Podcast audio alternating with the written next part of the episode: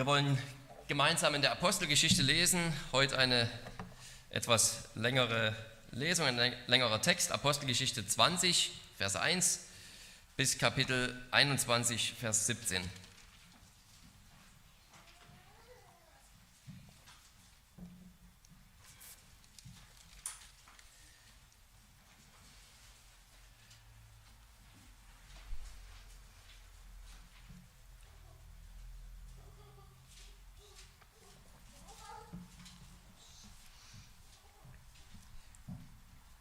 Nachdem sich aber der Tumult gelegt hatte in Ephesus, rief Paulus die Jünger zu sich und als er Abschied von ihnen genommen hatte, zog er fort, um nach Mazedonien zu reisen. Und nachdem er jene Gebiete durchzogen und sie mit vielen Worten ermahnt hatte, kam er nach Griechenland. Und er brachte dort drei Monate zu. Und da ihm die Juden nachstellten, als er nach Syrien abfahren wollte, entschloss er sich, über Mazedonien zurückzukehren. Es begleiteten ihn aber bis nach der Provinz Asia Sopater von Beröa, von den Thessalonichern Aristarchus und Secundus und Gaius von Derbe und Timotheus und aus Asia aber Tychicus und Trophimus. Diese gingen voraus und warteten auf ihn, uns in Troas. Wir aber fuhren nach den Tagen der ungesäuerten Brote von Philippi ab und kamen in fünf Tagen zu ihnen nach Troas, wo wir uns sieben Tage aufhielten. Am ersten Tag der Woche aber, als die Jünger versammelt waren, um uns Brot zu brechen, um, uns, um das Brot zu brechen, unterredete sich Paulus mit ihnen, da er am folgenden Tag abreisen wollte, und er dehnte die Rede bis Mitternacht aus. Es waren aber zahlreiche Lampen in dem Obersaal, wo sie versammelt waren. Und ein junger Mann namens Eutychus saß am Fenster, der sank in einen tiefen Schlaf. Während Paulus weiterredete, fiel er, vom Schlaf überwältigt, vom dritten Stock hinab und wurde tot aufgehoben. Da ging Paulus hinab und warf sich über ihn umfasste ihn und sprach, macht keinen Lärm, denn seine Seele ist in ihm. Und er ging wieder hinauf und brach Brot und aß und unterredete sich noch lange mit ihnen, bis der Tag anbrach und zog dann fort. Sie brachten aber den Knaben lebendig herbei und waren nicht wenig getröstet. Wir aber gingen voraus zum Schiff und fuhren nach Assus, um dort Paulus an Bord zu nehmen, denn so hatte er es angeordnet, weil er zu Fuß reisen wollte. Als er aber in Assos mit uns zusammentraf, nahmen wir ihn an Bord und kamen nach Mytilene. Und von dort segelten wir ab und kamen am folgenden Tag auf die Höhe von Chios. Tags darauf aber fuhren wir nach Samos und nach einem Aufenthalt in Trogilium gelangten wir am nächsten Tag nach Milet. Paulus hatte nämlich beschlossen, an Ephesus vorbeizusegeln, damit er in der Provinz Asia nicht zu viel Zeit zubringen müsste, denn er beeilte sich, um möglichst am Tag der Pfingsten in Jerusalem zu sein. Von Milet aber sandte er nach Ephesus und ließ die Ältesten der Gemeinde herbeirufen, herüberrufen. Und als sie zu ihm gekommen waren, sprach er zu ihnen, Ihr wisst, wie ich mich vom ersten Tag an, als ich Asia betrat, die ganze Zeit unter euch verhalten habe, dass ich dem Herrn diente mit aller Demut, unter vielen Tränen und Anfechtungen, die mir widerfuhren durch die Nachstellungen der Juden und wie ich nichts verschwiegen habe von dem, was nützlich ist, sondern es euch verkündigt und euch gelehrt habe, öffentlich und in den Häusern, indem ich Juden und Griechen die Buße zu Gott und den Glauben an unseren Herrn Jesus Christus bezeugt habe. Und siehe, jetzt reise ich gebunden im Geist nach Jerusalem, ohne zu wissen, was mir dort begegnen wird, außer dass der Heilige Geist von Stadt zu Stadt Zeugnis gibt und sagt, dass Fesseln und Bedrängnisse auf mich warten. Aber auf das alles nehme ich keine Rücksicht. Mein Leben ist mir auch selbst nicht teuer, wenn es gilt, meinen Lauf mit Freuden zu vollenden und den Dienst, den ich von dem Herrn Jesus empfangen habe, nämlich das Evangelium der Gnade Gottes zu bezeugen. Und nun, siehe, ich weiß, dass ihr mein Angesicht nicht mehr sehen werdet, ihr alle, bei denen ich umhergezogen bin und das Reich Gottes verkündigt habe. Darum bezeuge ich euch am heutigen Tag, dass ich rein bin von Blut, von aller Blut, denn ich habe nichts verschwiegen, sondern habe euch den ganzen Ratschluss Gottes verkündigt. So habt nun Acht auf euch selbst und auf die ganze Herde, in welcher der Heilige Geist euch zu Aufsehern gesetzt hat, um die Gemeinde Gottes zu hüten, die er durch sein eigenes Blut erworben hat. Denn das weiß ich, dass nach meinem Abschied räuberische Wölfe zu euch hineinkommen werden, die der Herde nicht, die die Herde nicht schonen, und aus eurer eigenen Mitte werden Männer aufstehen, die verkehrte Dinge reden um die Jünger abzuziehen in ihre Gefolgschaft. Darum wacht Und denkt daran, dass ich drei Jahre lang Tag und Nacht nicht aufgehört habe, jeden Einzelnen unter Tränen zu ermahnen. Und nun, Brüder, übergebe ich euch Gott und dem Wort seiner Gnade, dass die Kraft hat, euch aufzuerbauen und ein Erbteil zu geben unter allen, unter allen Geheiligten. Silber oder Gold oder Kleidung habe ich von niemand begehrt. Ihr wisst ja selbst, dass diese Hände für meine Bedürfnisse und für diejenigen meiner Gefährten gesorgt haben. In allem habe ich euch gezeigt, dass man so arbeiten und sich der Schwachen annehmen soll, eingedenk der Worte des Herrn Jesus, der selbst gesagt hat, geben ist glückseliger als nehmen. Und nachdem er dies gesagt hatte, kniete er nieder und betete mit ihnen allen. Da weinten alle sehr, fielen Paulus um den Hals und küssten ihn, am meisten betrübt über das Wort, das er gesagt hatte, dass sie sein Angesicht nicht mehr sehen würden. Und sie geleiteten ihn zum Schiff. Als wir uns von ihnen losgerissen hatten und schließlich abgefahren waren, kamen wir geradewegs nach Kos und am folgenden Tag nach Rhodos und von da nach Patara. Und als wir ein Schiff fanden, das nach Phönizien fuhr, stiegen wir ein und fuhren ab. Als wir aber Zypern erblickten, ließen wir es links liegen, fuhren nach Syrien und gelangten nach Tyros, denn dort sollte das Schiff die Fracht ausladen. Und als wir die Jünger gefunden hatten, blieben wir sieben Tage dort und sie sagten dem Paulus durch den Geist, er solle nicht nach Jerusalem hinaufziehen. Als wir schließlich diese Tage vollendet hatten, brachen wir auf und zogen fort, wobei sie uns alle mit Frau und Kind bis vor die Stadt hinaus begleiteten und wir knieten am Meeresstrand nieder und beteten. Und nachdem wir voneinander Abschied genommen hatten, stiegen wir in das Schiff, sie aber kehrten wieder nach Hause zurück. Und wir beendigten die Fahrt, die wir in Tyros begonnen hatten, und kamen nach Ptolemäus und begrüßten die Brüder und blieben einen Tag bei ihnen. Am folgenden Tag aber zogen wir, die wir Paulus begleiteten, fort und kamen nach Caesarea und wir gingen in das Haus des Evangelisten Philippus, der einer von den sieben war, und blieben bei ihm. Dieser hatte für Töchter Jungfrauen, die weiß sagten. Als wir uns aber mehrere Tage dort aufhielten, kam aus Judäa ein Prophet namens Agabus herab. Der kam zu uns, nahm den Gürtel des Paulus und band sich die Hände und die Füße und sprach, so spricht der Heilige Geist, den Mann, dem dieser Gürtel gehört, werden die Juden in Jerusalem so binden und die in die Hände der Heiden ausliefern. Als wir aber dies hörten, baten sowohl wir als auch die Einheimischen, dass er nicht nach Jerusalem hinaufziehen solle. Aber Paulus antwortete, was tut ihr da, dass ihr weint und mir das Herz brecht? Ich bin bereit, mich in Jerusalem nicht nur binden zu lassen, sondern auch zu sterben für den Namen des Herrn Jesus. Und da er sich nicht überreden ließ, beruhigten wir uns und sprachen, der Wille des Herrn geschehe. Nach diesen Tagen aber machten wir uns reisefertig und zogen hinauf nach Jerusalem. Es gingen aber auch etliche Jünger aus Caesarea mit uns. Die brachten uns zu einem gewissen Nason aus Zypern, einem alten Jünger, bei dem wir als Gäste wohnen sollten. Und als wir in Jerusalem angekommen waren, nahmen uns die Brüder mit Freuden auf. Ja, was für eine herrliche Passage. Fast ein bisschen emotional geworden beim Lesen, wie Paulus sich da verabschiedet von diesen Leuten in dem Wissen, dass er sie nie wieder sieht. Ja, es ist ein, ein, ganz wunderbarer, ein ganz wunderbares Kapitel. Obwohl es vielleicht für uns beim ersten Lesen gar nicht so anfühlt. Apostelgeschichte 20 bis Kapitel 21, Vers 17, was wir jetzt gelesen haben, ist eine von den Passagen, wo die sonst so spannende Apostelgeschichte anfängt, vielleicht etwas anstrengend zu werden. Wenn man nicht gerade emotional davon ergriffen ist, dass Paulus hier allen Lebwohl sagt. Apostelgeschichte 20 bis 28 ist dann eine große Geschichte von Paulus, wie er von Gefängnis zu Gefängnis, von Gerichtsverhandlung zu Gerichtsverhandlung geht und für viele wird hier das Buch der Apostelgeschichte etwas trocken.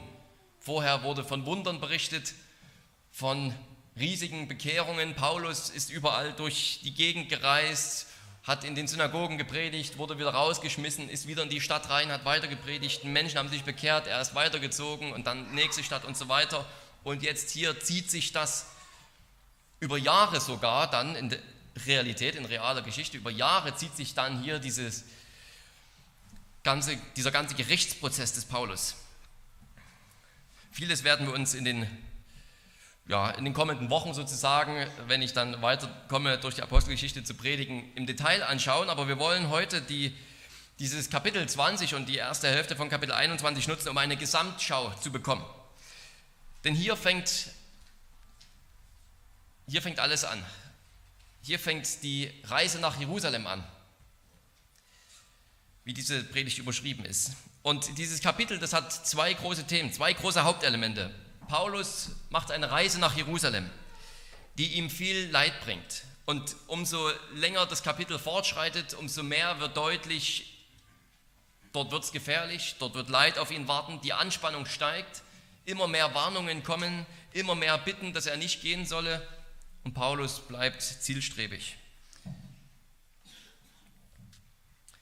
Das zweite große Thema, was er auf dieser Reise macht, ist, dass er unzählige Gemeinden besucht und die Gemeinden ermutigt. Dutzende Gemeinden werden hier getroffen. Es werden lange Reden gehalten. Sie treffen sich auf halber Strecke, um möglichst Zeit zu sparen.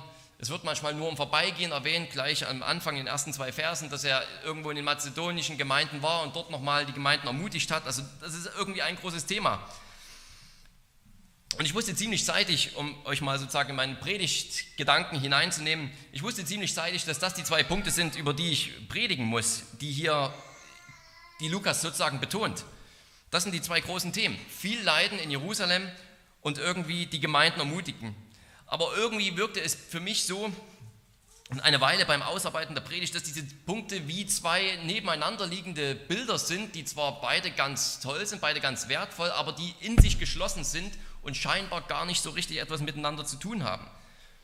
Und ich hatte den Eindruck, das Problem liegt aber nicht nur bei meiner Predigt, sondern dass ich irgendwie den roten Faden bei Lukas gar nicht so richtig gesehen habe. Es sind zwei wichtige Themen. Ja, Gemeinde ermutigen ist gut und Paulus reist nach Jerusalem, auch gut, aber warum sind diese zwei Schwerpunkte hier in, dieser, in diesem einen Abschnitt da? Gibt es ein Thema, eine, gibt es eine Verbindung zwischen diesen zwei Themen, mit anderen Worten? Haben diese zwei Schwerpunkte etwas miteinander zu tun? Oder redet er nur viel über die Leiden und viel über die Predigten des Paulus, einfach weil Lukas die Gelegenheit nutzen wollte, eben an dieser Stelle mal über die langen Reden und Predigten des Paulus zu reden? Gibt es einen inhaltlichen Zusammenhang? Ja, und ich glaube, es ist so, es sind nicht einfach nur zwei Themen, Leiden und Ermutigung, die irgendwie als zwei in sich geschlossene Bilder nebeneinander vor uns auf dem Tisch liegen, sondern es sind eher zwei Puzzleteile, die wirklich ineinander zusammengefügt werden können. Und ich hoffe, dass durch die Verkündigung, durch die Predigt deutlich wird, wie diese Verbindung aussieht, warum es eine Verbindung gibt zwischen Paulus starker Ermutigung der Gemeinden, seinem Fokus darauf, alle Gemeinden jetzt nochmal möglichst zu ermahnen und seinem Weg nach Jerusalem. Gibt es da eine Verbindung? Es gibt sie und ich hoffe, ich kann sie verdeutlichen. Wirklich klar geworden ist mir diese Verknüpfung, als ich verstanden habe, was Paulus Funktion als Apostel war. Und Lukas macht es ganz besonders deutlich, indem er Paulus Reise nach Jerusalem in den gleichen Farben malt, wie er zuvor Jesu Reise nach Jerusalem gemalt hat. Die Apostelgeschichte ist ja auch von Lukas geschrieben, dem gleichen Autor des Lukas-Evangeliums. Das ist ganz wichtig, damit man die Apostelgeschichte richtig versteht. Und das sind für Lukas nicht einfach nur zwei separate Bücher, sondern wir müssen uns das so vorstellen, dass es eher ein Doppelwerk ist. Heute würde man das vielleicht sogar in ein großes Buch zusammendrucken. Damals waren es eben zwei Rollen oder Pergamente. Es ist ein Doppelwerk, durch das sich auch große Themen, ein großes Hauptthema zieht und dann viele kleinere Parallelen aufgebaut werden. Und eine Parallele ist die Leidensgeschichte Jesu in Jerusalem und die Leidensgeschichte des Paulus in Jerusalem. Und wenn wir uns diese Parallelen ansehen, dann denke ich, kriegen wir auch mit, was für ein innerer Zusammenhang zu dieser Belehrung steht, zu diesem Fokus auf der Belehrung, auf der Predigt, auf das Wort Gottes. Paulus Fokus auf die Belehrung ist dann nicht nur ein zweites Element, das zwar irgendwie auch ganz spannend ist und für uns wichtig als Christen, sondern aber was irgendwie im luftleeren Raum steht, sondern es ist dann tatsächlich etwas, was sich organisch aus seiner Reise nach Jerusalem ergibt. Und das wollen wir uns in zwei Punkten anschauen. Zuerst im Punkt Leiden, wo wir sozusagen mal versuchen wollen, heilsgeschichtlich zu verstehen, welche Bedeutung diese Reise nach Jerusalem hat. Lukas hat Paulus Reise nach Jerusalem, wie ich schon gesagt habe, und seine Erlebnisse dort nach dem Vorbild Jesu beschrieben, das im Lukasevangelium uns dargelegt ist. Und es gibt an die 30 oder über 30 Parallelen zwischen dem, was Jesus erfährt, wenn er nach Jerusalem geht, und dem, was Paulus erfährt, wenn er nach Jerusalem geht. Und selbst wenn einige davon vielleicht zufällig sein könnten, weil er einfach mal das gleiche Wort benutzt, aber das muss vielleicht nicht gleich Absicht sein, bei einer solchen Fülle von Parallelen, die sowohl, sage ich mal, rein sprachlich da sind, dass er die gleichen Worte benutzt, die gleichen Formulierungen, um bestimmte Sachen zu beschreiben, als auch thematisch, bei einer solchen Fülle ist es unmöglich, dass Lukas das nicht mit Absicht gemacht hat, dass er nicht gewollt hat, dass wir Paulus Geschichte sozusagen lesen vor der Schablone der Leidensgeschichte Jesu. Und alles fängt an in Lukas Kapitel 9. Da nimmt sich Jesus vor, nach Jerusalem zu gehen. In Lukas ist, das, ist Lukas 9 so ein Wendepunkt im Lukas-Evangelium. Ab Lukas 9 heißt es, dass Jesus sich vornimmt, dass er sein Gesicht wendet nach Jerusalem und von da an geht er mehr oder weniger zielstrebig bis nach Jerusalem, bis er dann in Kapitel 19, Lukas Kapitel 19 in Jerusalem ankommt und die Leidensgeschichte anfängt. Das heißt in Lukas 9, die Verse 51 bis 53, es geschah aber, als sich die Tage seiner Wiederaufnahme in den Himmel erfüllten, und er sein Angesicht entschlossen nach Jerusalem richtete, um dorthin zu reisen, da sandte er Boten vor sich her. Diese kamen auf ihrer Reise in ein Samariterdorf und wollten ihm die Herberge bereiten, aber man nahm ihn nicht auf, weil Jerusalem sein Reiseziel war. Und dann von Lukas 9, Verse 51 bis 53 bis Lukas 9, Vers 28, wo Jesus dann nach Jerusalem einzieht, wird siebenmal, ganze siebenmal erwähnt, dass Jesus nach Jerusalem unterwegs ist. Und in Apostelgeschichte 19, was wir das letzte Mal gehört haben, bis Apostelgeschichte 21, was wir jetzt gehört haben, erwähnt Lukas auch siebenmal, dass Paulus nach Jerusalem unterwegs ist. Entweder sagt er eben, dass er dorthin will, oder die Jünger sagen ihm, dass er nicht dorthin gehen soll und so weiter und so fort. Aber in beiden Fällen, Lukas Evangelium und Apostelgeschichte, wird siebenmal erwähnt, dass Jesus und Paulus unterwegs sind nach Jerusalem. Und überhaupt nimmt in beiden Büchern die Reise nach Jerusalem einen unglaublich großen Teil ein. Für uns ist vielleicht der, spannende eigentliche Leidensgeschichtsteil im Lukas-Evangelium erst, wenn Jesus nach Jerusalem einzieht und das war's. Aber der Aufbau des Lukas-Evangeliums macht deutlich, schon in Kapitel 9 fängt er an, diese Reise nach Jerusalem durchzuführen. Und es ist also keine Ahnung, 40 Prozent des Buches sind quasi Reise nach Jerusalem und Leidensgeschichte. Und auch hier in der Apostelgeschichte ist von Kapitel 20 bis 28 handelt es sich um Paulus Passionsgeschichte sozusagen.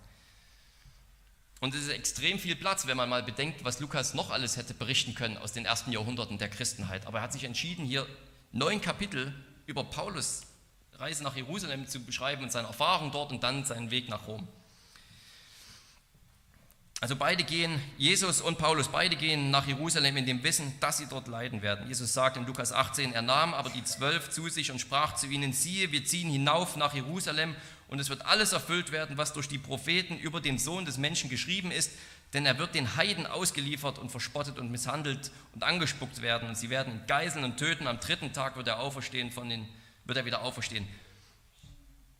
Der Sohn des Menschen muss den Heiden ausgeliefert werden, sagt Jesus in Lukas 18. Und was sagt Agabus in Kapitel 21, was wir gehört haben? Den Mann, dem dieser Gürtel gehört, werden die Juden in Jerusalem so binden und in die Hände der Heiden ausliefern. Die gleiche Formulierung. Beide werden von den Juden in die Hände der Heiden ausgeliefert.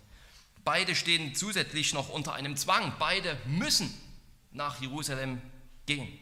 Auch das macht er deutlich und auch das verbindet sie. Lukas 13, Vers 33. Da wollen ihn einige Pharisäer vor, also Lukas 13 wollen einige Pharisäer Jesus warnen vor Herodes. Und sie sagen zu ihm, geh weg. Und Jesus sagt, doch muss ich heute und morgen und übermorgen reisen, denn es geht nicht, dass ein Prophet außerhalb von Jerusalem stirbt. Ich muss reisen und weiter nach Jerusalem gehen, weil ich dort sterben muss. Lukas 24 sagt Christus auf dem Weg nach Emmaus, den Emmaus-Jüngern, musste nicht der Christus dies leiden? Apostelgeschichte 19 haben wir letzte Woche gehört. Ich will nach Jerusalem, danach muss ich Rom sehen. Apostelgeschichte 20, 22, was wir jetzt gelesen haben, gebunden in meinem Geist gehe ich nach Jerusalem. Der Geist leitet ihn dorthin. Und schon bei Paulus in seiner Berufung in Apostelgeschichte 9 sagt Jesus, dass er Paulus zeigen will, wie viel er für seinen Namen leiden muss. Eine weitere Parallele. Dann, als Jesus nach Jerusalem gehen will, um zu leiden, verstehen ihn seine Jünger nicht. Lukas 18, Vers 34. Und sie verstanden nichts von diesen Dingen und dieses Wort war ihnen verborgen und sie begriffen das Gesagte nicht. Und Lukas 9, 45. Denn der Sohn des Menschen wird in die Hände der Menschen ausgeliefert werden. Sie aber verstanden dieses Wort nicht. Petrus wollte sogar verhindern, dass Jesus nach Jerusalem geht und stirbt, dass ihm etwas zustößt. Und was ist hier bei Paulus? Wir lesen es in Kapitel 21, Vers 4. Die Jünger sagten dem Paulus, er solle nicht nach Jerusalem gehen. In Vers 12, als wir dies hörten, baten wir und auch die Einheimischen, dass er nicht nach Jerusalem hinaufziehen solle. Die Jünger, die Begleiter dieser zwei Personen verstehen nicht und wollen nicht, dass diese Leute, dass diese Männer nach Jerusalem ziehen. Einmal in Jerusalem aufgenommen werden, dann beide mit Freuden empfangen. Man könnte jetzt Apostelgeschichte 21 weiterlesen. Beide gehen dann in den Tempel hinein. Beide haben dort mit sadduzäischen Hohepriestern zu tun, die nicht an die Auferstehung glauben. Jesus betet in Gethsemane, dein Wille geschehe. Und hier in Vers 14 heißt es, der Wille des Herrn geschehe. Beide werden also versucht, dem Leidensweg aus dem Weg zu gehen, aber machen es nicht, sondern unterwerfen sich dem Willen Gottes. Beide gehen durch vier Gerichtsinstitutionen durch. Und es ist nur Lukas von den Evangelisten, der das ausführlich berichtet. Jesus ist erst vor dem Hohen Rat, wo beide, Jesus und Paulus, ins Gesicht geschlagen werden. Dann ist Jesus vor Pilatus, dann Herodes Antipas, dann wieder Pilatus. Paulus ist vor dem Hohen Rat, dann Felix, dann Festus und dann Herodes Agrippa. Von beiden heißt es, dass sie, als sie von den Römern in Gewahrsam genommen werden, dass die jüdische Menge geschrien hat, hinweg mit ihm, hinweg mit ihm. Beide haben auch ähnliche Anklagepunkte. Paulus gerät dann in eine Schiffsreise, wo sie in, eine, in einen tödlichen Sturm geraten. Es heißt am letzten Abend vor der Rettung aus dieser unglaublichen Seenot, dass sie alle etwas essen und Paulus nahm das Brot und dankte Gott. Und als er es gebrochen hatte, begann er zu essen, wie so ein, ein Herrenmahl, eine Herrenmahlszene dort in dieser tödlichen Situation. Am nächsten Tag sind sie auf einer Insel gestrandet. Paulus sammelt Holz zusammen und wird von einer Schlange gebissen. Es ist unglaublich, was Lukas hier für Muster zieht und schwer vorzustellen, dass er das nicht mit Absicht gemacht hat. Was ist die Aussage der Inselbewohner, als Paulus von einer Schlange gebissen wird, er muss ein Mörder sein. Und Jesus wird natürlich wie ein Mörder und mit Mördern, Zwischenmördern gekreuzigt. Ich konnte hier bei weitem nicht alles nachprüfen, alle Parallelen. Es ist eine tolle Aufgabe, mal diese Kapitel parallel zu lesen, Lukas 9 bis 19 oder bis zum Ende und dann hier Apostelgeschichte 20 bis 28 und mal zu suchen, auch ähnliche Themen und so weiter. Ich habe nicht bei weitem nicht alles nachgeprüft, aber ein Ausleger sagt, dass von Apostelgeschichte 9 an, wo Paulus berufen wird, bis Kapitel 28, in jedem Kapitel Parallelen zum Lukas-Evangelium da sind, außer Kapitel 10 und 13, wo es um Petrus geht. Die Geschichte von Jesu Leiden, die wiederholt sich in der Leidensgeschichte des Paulus. Lukas ist absolut klar in dieser Botschaft. Er ist, es ist ein absolut klares Anliegen, dass wir Paulus Reise nach Jerusalem in genau dieser Art verstehen, dass er irgendwie seinem Herrn und Meister nachfolgt. Nun, es gibt natürlich einen gewaltigen Unterschied und das ist eine wichtige Anwendung auch für uns, die wir machen. Ein gewaltiger Unterschied zwischen Jesus und Paulus, dass nämlich Jesus Jerusalem nicht lebendig verlassen hat. Er wurde dort zum Tode verurteilt. Er wurde am Kreuz hingerichtet. Er wurde von der Schlange gebissen, die ihm eine tödliche Wunde zugefügt hat. Und selbst wenn Paulus in Jerusalem gestorben wäre, was er nicht ist, er ist ja nach Rom weitergereist, wäre es nicht das Gleiche, denn Jesus ist Gottes verheißener Retter. Er ist der, der wegen unserer Sünden dort gestorben ist in Jerusalem. Er hat unsere Schuld auf sich genommen. Und den Tod, den wir verdient haben, hat er erlitten. Er ist wie ein Mörder unter Mördern getötet worden. Und Paulus hätte das nie tun können. Er ist nicht der Messias, er ist kein Erlöser. Er ist nicht der, der stellvertretend für uns sterben konnte oder für uns gestorben ist.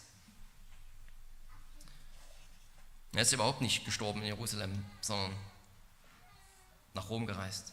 Warum also, wenn wir diese Unterscheidung so klar festhalten müssen, diese Unterscheidung, die ja unser Leben bedeutet, dass eben Jesus der einzig wahre Retter für uns ist, dem wir anhängen, warum von Lukas diese Parallelen, die schon, ja, die schon uns ins Stottern bringen, ja, dass, dass Paulus scheinbar sogar von einer Schlange gebissen ist und dass vielleicht das sogar ein, ein Muster sein soll, was irgendwie darauf hindeutet, zeigt natürlich auch erstmal, wie, wie es im Markus-Evangelium heißt, dass eben wir dann auf Schlangen treten können und Paulus ist so ein Beispiel, er tritt auf eine Schlange, wird, wird gebissen und er stirbt nicht, hat diese geistliche Macht.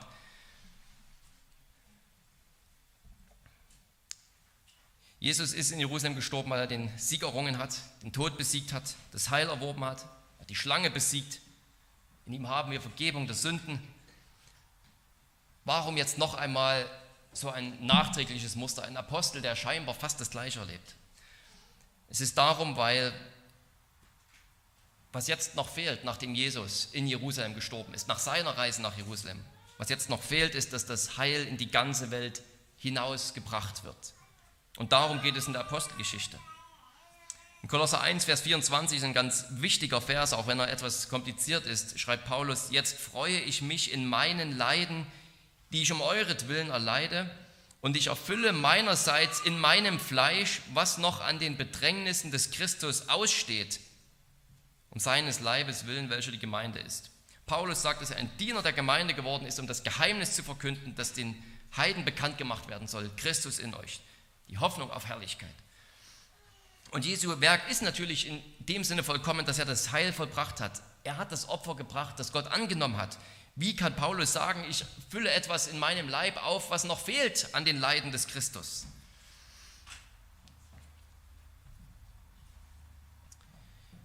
Weil Jesus ein zweiteiliges Werk durchführt, könnte man sagen.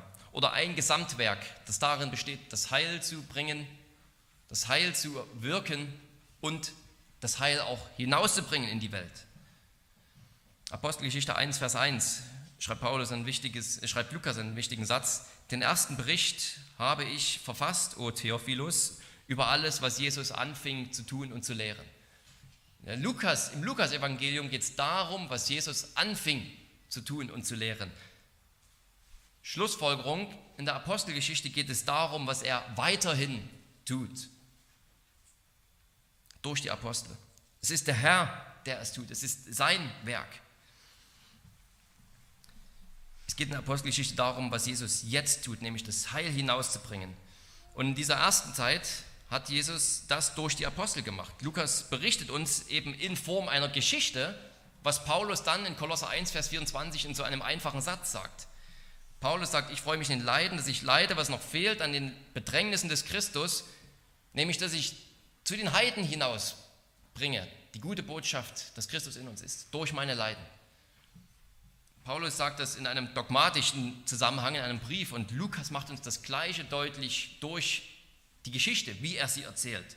Dass er die Leidenserfahrung sozusagen nach dem Blueprint der Blaupause, dem, dem Vorbild der Leiden Jesu darstellt. Es ist der gleiche Herr, der hier sein Ziel verfolgt, nämlich das Heil, das er gewirkt hat in Jerusalem, nun hinauszubringen in die ganze Welt. Hören wir, was Paulus in 2. Korinther 4 sagt. Wir tragen alle Zeit das Sterben des Herrn Jesu am Leib umher, damit auch das Leben Jesu an unserem Leib offenbar wird.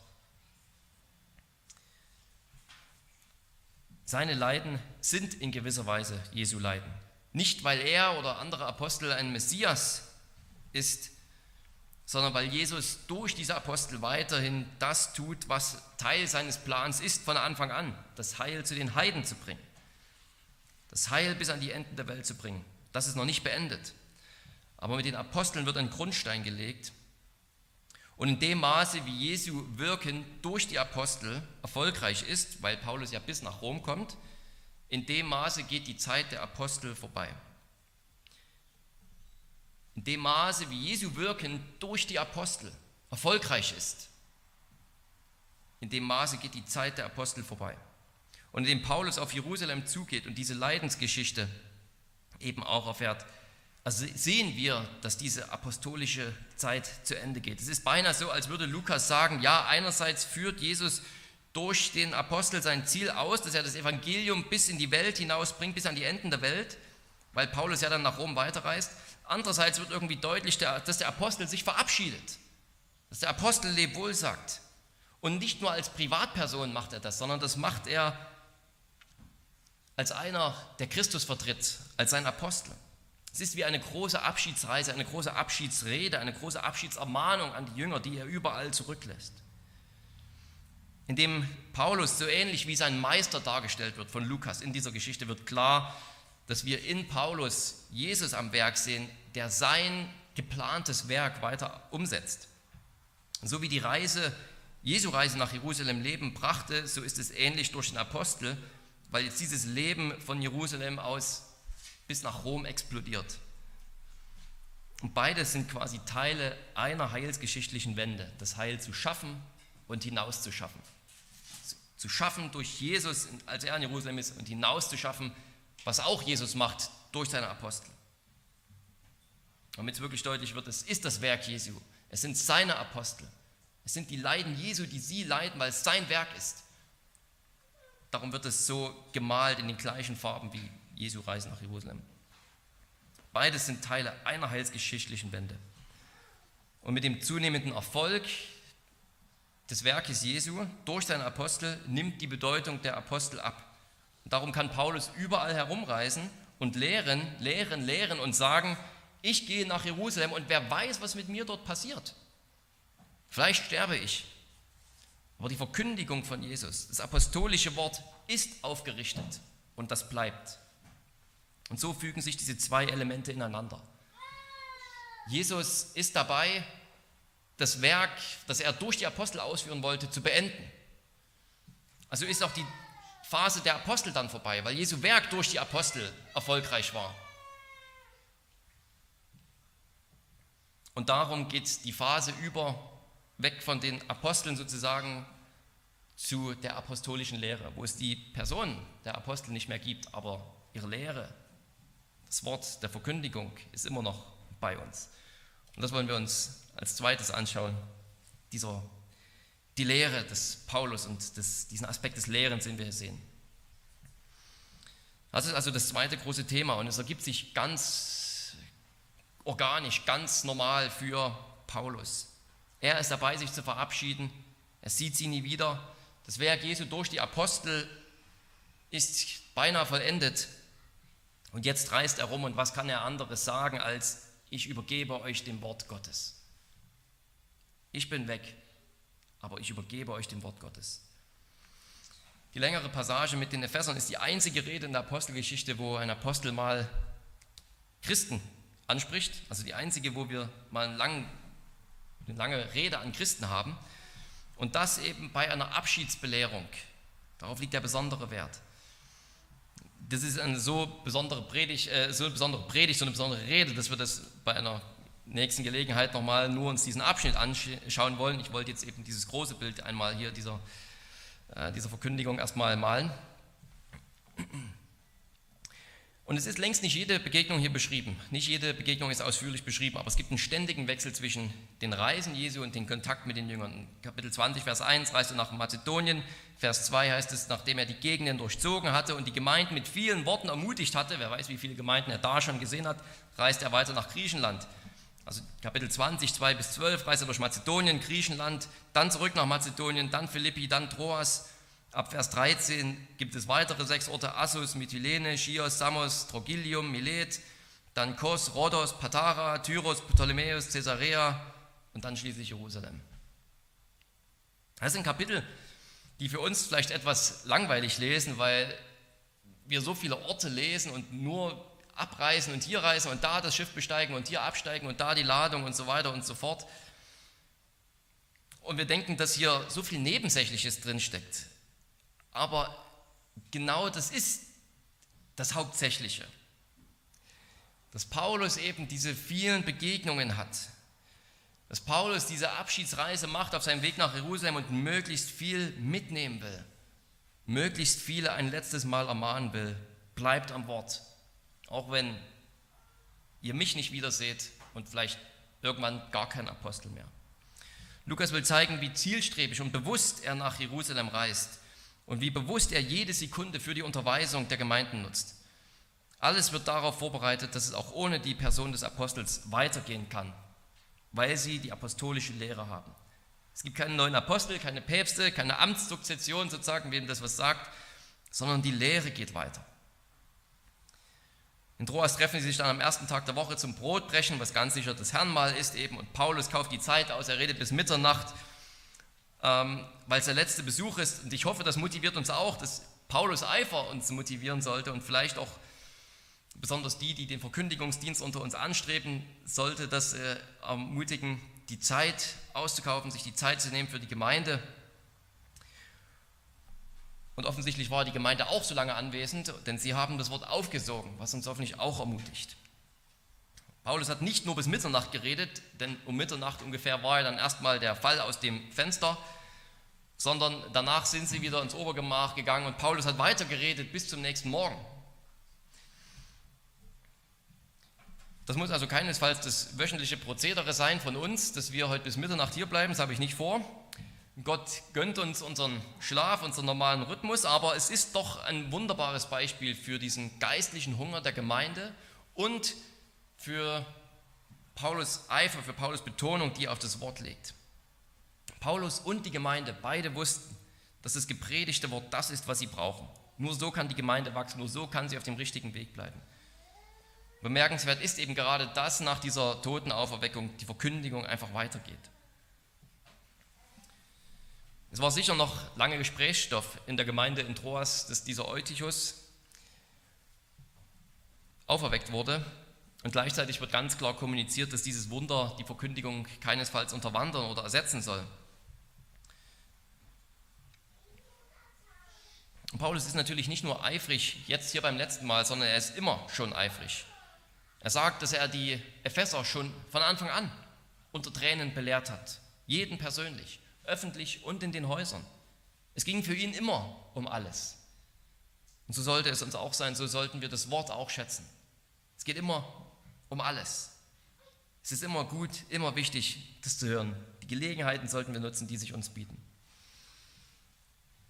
Und neben seinem Eifer zu lehren, sehen wir hier zweitens auch noch dann seine Gründlichkeit. Denn er sagt, dass er den Ephesern nichts verschwiegen hat, was sie brauchen, um im Glauben zu bleiben und zu leben. Wir haben Paulus Belehrung an die Epheser nicht gehört. Wir haben die auch nicht aufgeschrieben bekommen, was Paulus in diesen zwei Jahren in der Schule des Tyrannus alles gesagt hat. Aber wir sind nicht benachteiligt, denn auch wir haben alles, was wir brauchen. So schreibt es Petrus in seinem zweiten Brief, was sein Abschiedsbrief ist. Seine göttliche Kraft hat uns alles geschenkt, was zum Leben und zum Wandel in Gottes Furcht dient. Alles ist da, liebe Geschwister auch wenn keine Apostel mehr da sind. Alles ist da, was zum Leben und zum Wandel in Gottes Furcht dient. Lasst es uns hören, wenn wir die Gelegenheiten haben. Lasst uns die Zeit auskaufen. Angefangen bei jedem ersten Tag der Woche, sprich Sonntag, heute die Gottesdienste. Und dann jeden Tag in die Woche hinein. Lasst uns gemeinsam lesen, studieren, diesen Eifer an den Tag legen, über den Paulus sich gefreut hätte und über den Jesus sich auf jeden Fall freut sein Wort für uns die Quelle des Lebens ist und wir es als solche behandeln. Sein Eifer sehen wir, seine Gründlichkeit sehen wir. Wir sehen drittens den Inhalt der Lehre. Und das wird ganz allgemein beschrieben, dass er den, nämlich einerseits, dass er die Gemeinden ermutigt hat und andererseits wird aber auch gesagt, dass er den Ephesern den ganzen Ratschluss verkündigt hat. Also Gottes ganzen Plan, wie er von Anfang an vorhatte, die Weltgeschichte auf Jesus hinzulenken, dass durch ihn der Fluch, der durch Adams Sünde in die Welt kam, umgekehrt wird. Durch Adam kam der Tod in die Welt und Gott hat alles von Anfang an so gelenkt, dass durch Jesus das Leben kommt und die Schöpfung erneuert wird.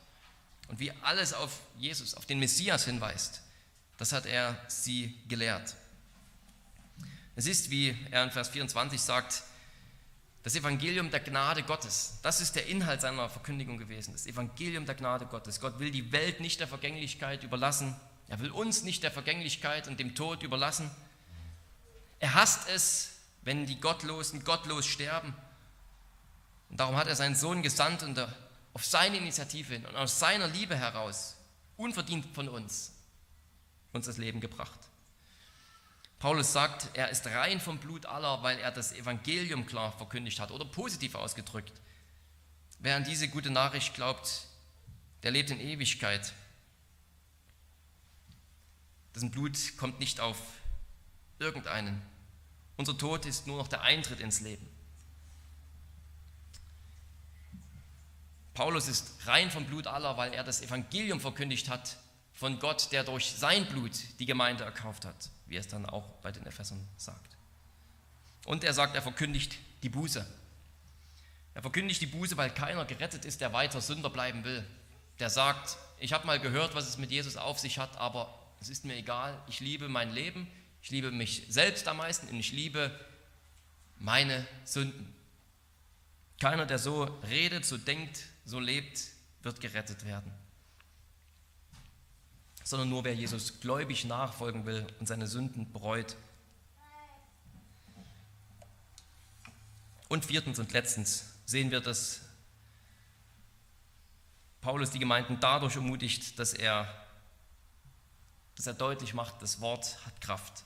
Auch ohne die Apostel sind sie, sind wir nicht verloren. Auch ohne einen Paulus geht es weiter. Denn er sagt, das Wort hat Kraft.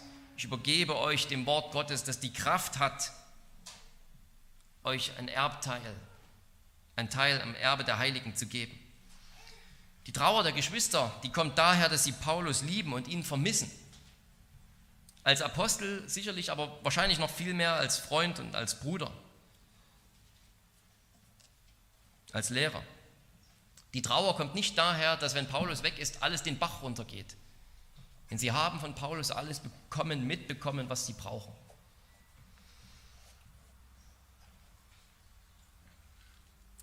Gottes Wort hat die Kraft, uns aufzuerbauen und ein Erbteil zu geben. Und hier passt auch nochmal das Herrn mal rein, das, das sie in Troas gefeiert haben. Paulus mag am zweiten Wochentag abreisen und die Gemeinde in Troas nie wiedersehen. Aber schon ein paar Tage später ist der nächste erste Tag der Woche, wo die Gemeinde in Troas wieder zusammenkommt. Diesmal ohne einen Paulus. Diesmal vielleicht nicht bis Mitternacht, nicht mit einer Totenauferweckung, wer weiß. Aber sie kommen immer noch zusammen, um das Wort Gottes zu hören und gemeinsam das Brot zu brechen. Indem sie gedenken, dass Jesus sie erkauft hat, dass er das Reich Gottes ihnen geben will und wird, dass sie so lange seinen Tod verkündigen bei diesem Brotbrechen, bis er wiederkommt. Liebe Geschwister, wir wir haben einen unglaublichen Schatz. Im Grunde dreht sich hier in diesem Kapitel fast alles ums Wort, weil diese Reise nach Jerusalem sozusagen auch darum so beschrieben wird, dass deutlich wird, die Ära der Apostel, die geht vielleicht zu einem Ende. Das Werk Jesu durch seine Apostel kommt zu seinem Höhepunkt und die Grundlage für die Gemeinde ist gelegt. Die Lehre der Apostel und Propheten und Christus als Eckstein, das ist da. Und das ist für uns keine schlechte Neuigkeit, dass Paulus nach Jerusalem geht. Das ist für uns nicht schlimm, dass er dorthin geht, wir ihn nicht kennen, wir ihn nie gesehen haben, wir seine Wunder nie gesehen haben oder die eines Petrus. Denn Paulus kann sich überall verabschieden in dem Wissen, dass alle Gemeinden und wir auch hier in Heidelberg gut aufgehoben sind unter Gottes Wort. Wenn wir es mit solchem Eifer, mit solcher Gründlichkeit und genau diesen Inhalt und genau diese Kraft Gottes erfahren, lieben, lesen, dabei bleiben. Dann haben wir alles, was wir brauchen als Gemeinde zum Wachsen, jeder persönlich in seinen Herausforderungen, in seinen Glaubenskämpfen, in seinem Kampf gegen die Sünde, alles ist da, weil uns der Herr alles gegeben hat. Amen. Lass uns beten. Allmächtiger Gott und Vater, wir preisen dich für deinen wunderbaren Heilsplan. Wir, wir danken dir dafür, dass du deinen Sohn gesandt hast, der das Heil gewirkt hat in, in Jerusalem durch seinen Tod, der dann aber auch aufgefahren ist, um den Geist auszugießen auf die Gemeinde und auf die Apostel, damit, damit er sein Werk weiter ausführt, nämlich das Wort hinauszubringen und einen Grundstein für die Gemeinde zu legen und für die, für die Jahrtausende, die dann noch auf die Apostelära gefolgt sind. Jetzt schon zwei Jahrtausende. Herr, wir, wir danken dir, dass du dein Wort so geführt hast. Wir danken dir für diesen wunderbaren Plan, in dem wir immer noch drin sind. Wir sind ein Teil davon und wir wissen, dass dein Wort nicht untergehen wird. Es kann nicht besiegt werden, es kann nicht unterdrückt werden, es kann nicht ausgerottet und ausgemerzt werden aus dieser Welt. Es wird bleiben, bis es alle Frucht gebracht hat, die es bringen soll, wenn der Herr Jesus wiederkommt. Wir danken dir dafür wir bitten dich, dass du uns mit einer eifrigen Liebe für dein Wort und die Verkündigung und die, die Gemeinschaft, die gegenseitige Ermutigung ansteckst. Dass du uns mit einem solchen Eifer ansteckst, Verlangen nach deinem Wort und als Gemeinschaft diesen Weg weiterzugehen, einer Gemeinschaft des Wortes, die dein Wort kennt, liebt, lernt, predigt, hört, zum Lob deines Namens, zum Auf, zur Auferbauung deiner Gemeinde. In Jesu Namen. Amen.